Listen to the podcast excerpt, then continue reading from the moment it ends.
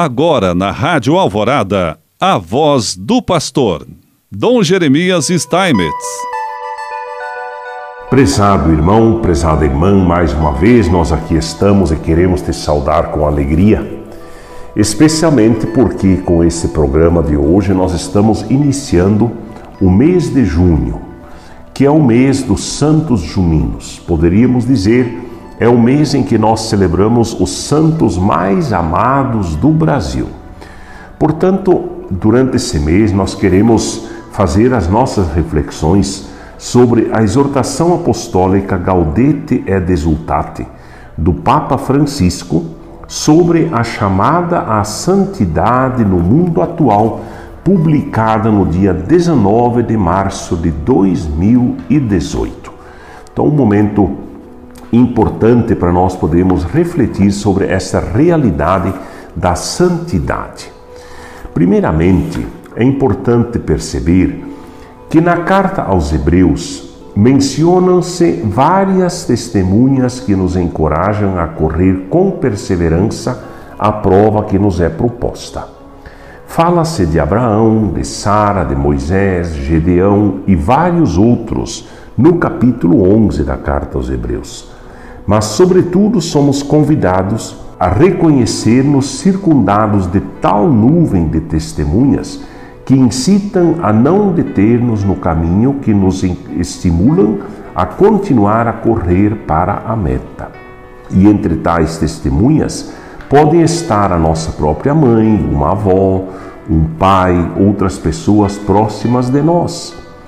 A sua vida talvez não tenha sido sempre perfeita, mas, mesmo no meio de imperfeições e quedas, continuaram a caminhar e agradaram ao Senhor. Os santos que já chegaram à presença de Deus mantêm conosco laços de amor e comunhão. Atesta-o o livro do Apocalipse quando fala dos mártires intercessores.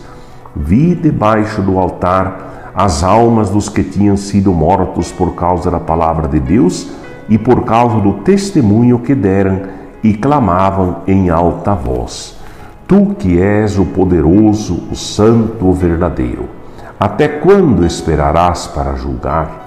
Podemos dizer que estamos circundados, conduzidos e guiados pelos amigos de Deus. Não devo carregar sozinho o que na realidade nunca poderia carregar sozinho. Os numerosos santos de Deus protegem-me amparam-me e guiam-me. Nos processos de beatificação e canonização, tomam-se em consideração os sinais de heroicidade na prática das virtudes, o sacrifício da vida no martírio e também os casos em que se verificou um oferecimento da própria vida pelos outros mantido até a morte. Esta doação manifesta uma imitação exemplar de Cristo e é digna da admiração dos fiéis. Lembremos, por exemplo, a beata Maria Gabriela Saguedu, que ofereceu a sua vida pela unidade dos cristãos. Não pensemos somente enquanto já estão beatificados ou canonizados. O Espírito Santo derrama a santidade por toda parte no santo povo fiel de Deus porque aprouve a Deus salvar e santificar os homens, não individualmente, excluída qualquer ligação entre eles, mas constituindo-os em povo que o conhecesse na verdade e o servisse santamente. O Senhor, na história da salvação, salvou um povo. Não há identidade plena sem pertença a um povo. Por isso, ninguém se salva sozinho como indivíduo isolado, mas Deus atrai-nos tendo em conta a complexa rede de relações interpessoais que se estabelece na comunidade humana. Deus quis entrar numa dinâmica popular, na dinâmica de um povo. Gosto de ver a santidade no povo paciente de Deus, diz o Papa, nos pais que criam seus filhos com tanto amor nos homens e mulheres que trabalham a fim de trazer o pão para casa, nos doentes, nas consagradas idosas que continuam a sorrir.